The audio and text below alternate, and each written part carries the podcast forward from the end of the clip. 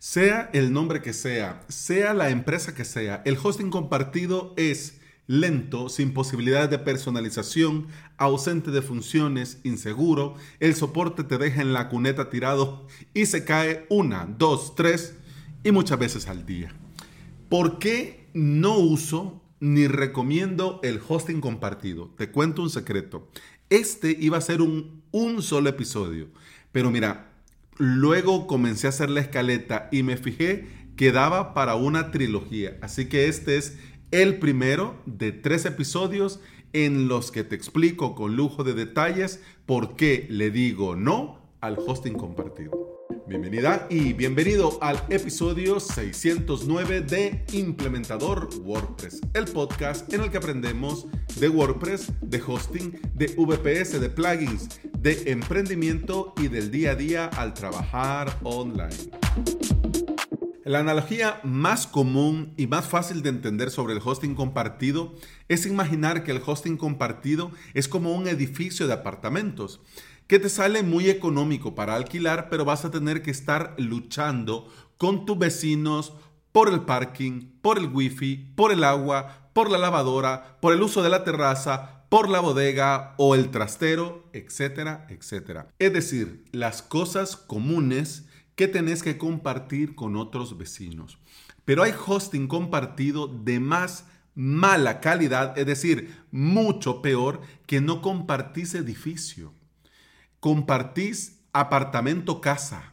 Es decir, que tu sitio web compartiría, en este ejemplo, en esta analogía, compartiría la cocina, el baño, la ducha, el comedor, la sala, la cama, etcétera, etcétera. Imagínate vos todo el día luchando por, vamos a ver, querés acostarte a dormir y no encontrás un hueco porque la cama está ocupada, porque los demás inquilinos que viven con vos, pues llegaron antes, se acostaron antes, se acomodaron antes. Bueno, dormís como podés. Al levantarte vas a tener que hacer fila y esperar un infinito para usar el baño. Luego vas a tener que hacer otra fila y otra eternidad si querés ducharte. Con todo y esto, el tiempo ha pasado y has perdido mucho tiempo. Ahora ni te cuento lo que te va a costar hacerte el desayuno, porque como te lo recuerdo, lo estás compartiendo todo, incluso hasta para la cocina hay cola. Y si logras utilizar la cocina, más vale que comas de pie, porque con todo y esto no vas a tener ni ganas de esperar un sitio en el comedor. Esta caricatura es lo que sufren las webs dentro de un hosting compartido. Vos escuchás, eh, y muchas veces quizás lo has dicho también, que mucha gente dice, me va mal, la web me va mal. Y es por esto. Las empresas tienen miles de clientes amontonados en un servidor. Pero no es culpa solo de estos criminales del alojamiento web. También tienen mucha culpa los clientes. Se podría decir que los clientes que contratan esto tienen la mitad de la culpa. Algunos porque lo saben y otros porque lo desconocen. Van comenzando, no quieren gastarse mucho, pero bueno. Pero vamos, ¿qué podrías esperar vos en un hosting de 10 dólares por mes en los que te prometen todo incluido? En lo que te prometen todo ilimitado. Y eso que no hemos hablado del soporte. Hola, hola, dueño del edificio. Fíjese que yo soy el del apartamento 33B. Se fue la luz y no tengo agua. ¿Qué? ¿Cómo? Que voy a esperar una hora en línea para que después usted me pregunte el motivo de mi llamada. Mm. Como pinta todo, mínimo, no vas a tener ni siquiera dónde quejarte por el mal servicio que estás recibiendo. Y vas a darte por vencido y te vas a dar cuenta que estás contratando un infierno particular. Pero vamos a ver por partes, que por eso te digo que esto era un episodio y se convirtió en una trilogía. Primero hablemos de los malos vecinos. ¿Por qué yo no recomiendo, no uso y no recomiendo el hosting compartido. Primero, por los malos vecinos. Al tener miles de vecinos, tu sitio web en un mismo servidor, vas a tener que aguantar y sufrir a causa de un mal vecino que va a estar, digo, molestando a todos los demás. Ese vecino que manda spam, que pone a toda la IP del servidor en lista negra y luego todas las cuentas de correos de todos los demás usuarios, ¡pum! automáticamente a lista negra. Sin decir ese emprendedor, entre comillas, que con un hosting compartido que paga 10 dólares por mes, se quiere montar su propia empresa de hosting pajarito y aprovechándolo todo ilimitado, quiere montarse su negocio de hosting con esta otra empresa de hosting. Ojo, no estoy hablando de hosting reseller, estoy hablando a alguien que su cuenta quiere sacarle y sacarle y sacarle. De hecho, los sysadmin de estas empresas, cuando detectan abuso de consumo, ¿sabes qué hacen? Reducen el rendimiento de todas las cuentas de este servidor hasta que la situación se normaliza. Y también añaden bloqueos de servicios por tiempo indefinido. ¿Ya? Es decir, esta gente lo que menos quiere es complicarse. Siguiente motivo por el cual yo no uso ni recomiendo el hosting compartido, porque el hosting compartido en su gran mayoría es viejo y desfasado. Por lo poco que se paga, alguien podría esperar tener todo a la última, pienso yo.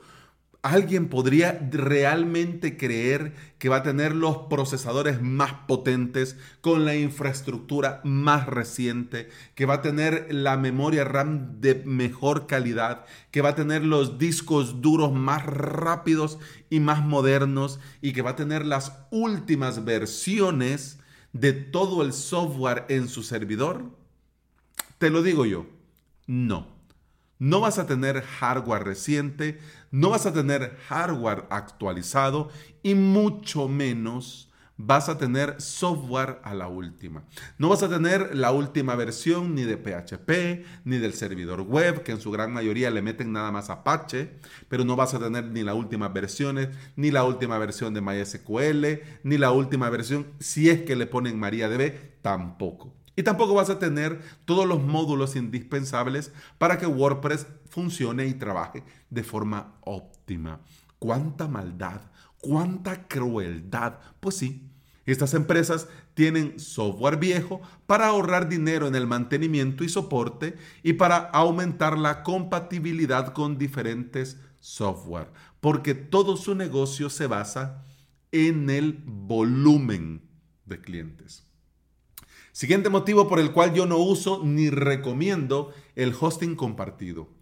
Porque por lo que sea, por A o por B o por C, se cae. Si no tenés una herramienta que te lleve el control del tiempo de actividad como un Time Robot o Fresh Pink, ni siquiera te vas a enterar. Salvo que algún cliente o algún usuario te lo diga, mira, fíjate que me metí a la web y no va. De lo contrario, ni te vas a enterar. Pero las webs en los hosting compartidos se caen desde unos minutos por día hasta unas horas por semana. En algunas empresas se hace esto a propósito y adrede como un juego sucio para ahorrarse recursos. Imagínate que qué bajo. Pero bueno, lo hacen, detectan las cuentas con menos tráfico y dicen, bueno, como de todos modos ni lo usan y nadie entra a esta web y nadie entra a las web de estos clientes, de estas cuentas, pues entonces pongámoslas a dormir. Mm. Ay, no. Pero la pregunta del millón, quitémoslo de la maldad y que lo hacen adrede. ¿Por qué se caen? Imagínate miles de webs Imagínate en un mismo servidor miles de WordPress, miles de Moodles, miles de sitios en general. Y todos estos sitios luchando como si fuera un apocalipsis zombie por la memoria, por el uso del CPU, por leer y escribir en el disco duro, por tomar registros de la base de datos, por escribir en la base de datos, por leer la base de datos, etcétera, etcétera. Un usuario puede acaparar toda la memoria de este servidor. Otro puede consumir todo el CPU de este servidor. Y ya no digamos que otro de al lado tiene malo el código en su web y un hilo de PHP queda abierto haciendo llamadas infinitas a la base de datos y el MySQL a tope deja fuera de línea a todas las demás webs. Y con todo este jaleo, la empresa debe de tener a gente buscando el error y corrigiendo lo más pronto posible. ¿Vos crees que este tipo de empresas le va a preocupar y va a invertir recursos en buscar cuál es el problema? No. Lo que hacen es reiniciar el servidor y les da lo mismo si hay errores, si hay problemas. Les da lo mismo. Reinician las veces que sean necesarias. En el hosting compartido, las medidas para evitar los tiempos de inactividad no existen. Eso que te dicen, sí, este, te aseguramos el 99% del tiempo de actividad. Es mentira. Es mentira. Esto es una oferta de marketing que ya lo vamos a ver en otro episodio de esta misma trilogía, que ellos amparan a la letra chiquita, pero ellos te lo dicen, te lo prometen, pero al final es mentira. Es mentira. La norma para estas empresas de hosting compartido es apagar o reiniciar. Es decir, que si al reiniciar reincide el consumo, pues apagamos y apagamos el tiempo que sea necesario. Y cuando vos escribas preguntando qué ha pasado con tu web, preguntando qué ha pasado con tus webs, van a responder a tu ticket de soporte unas horas después y te van a decir algo así como, Em, el servidor estaba inaccesible por tareas de mantenimiento. Hemos revisado y tu sitio está funcionando perfectamente. Hemos solucionado tu problema. Danos cinco estrellas y comenta lo genial de nuestro soporte. Ay, esto apenas va comenzando. En los siguientes episodios vamos a seguir hablando de los motivos por los cuales se le debe decir no al hosting compartido. Spoiler y también te lo digo porque hay que decir la verdad sobre todas las cosas. El hosting VPS también tiene tema relacionado a software, caídas y velocidad. Pero de este tema vamos a hablar el miércoles, la próxima semana, porque también no es oro todo lo que reluce y estoy aquí para contártelo todo.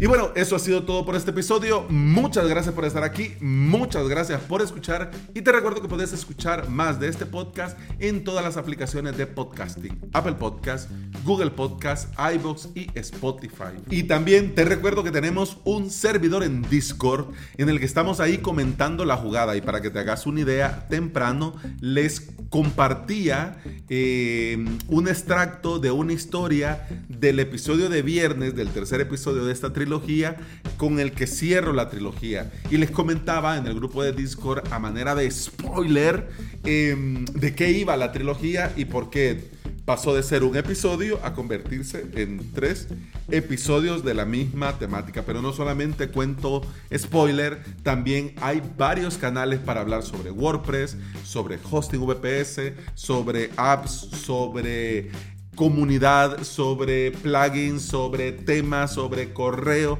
sobre un montón de temas que tienen que ver con la temática de avalos.sv, de em, implementador WordPress y de lo que comparto en el día a día en mis directos. Así que si te gustaría, mira, es gratis, solo tenés que crearte una cuenta en Discord, si ya la tenés, vas a avalos.sv barra Discord te va a enviar a la página de ingreso, le das unirte y ya vas a estar. Ahí te va a dar la bienvenida el bot barbudo que tenemos ahí contratado para saludar y recordar las normas de la comunidad. Y luego en el canal general te espero para saludarte y poder comentar la jugada. Así que eso ha sido todo por este episodio. Continuamos en el próximo. Hasta entonces, salud.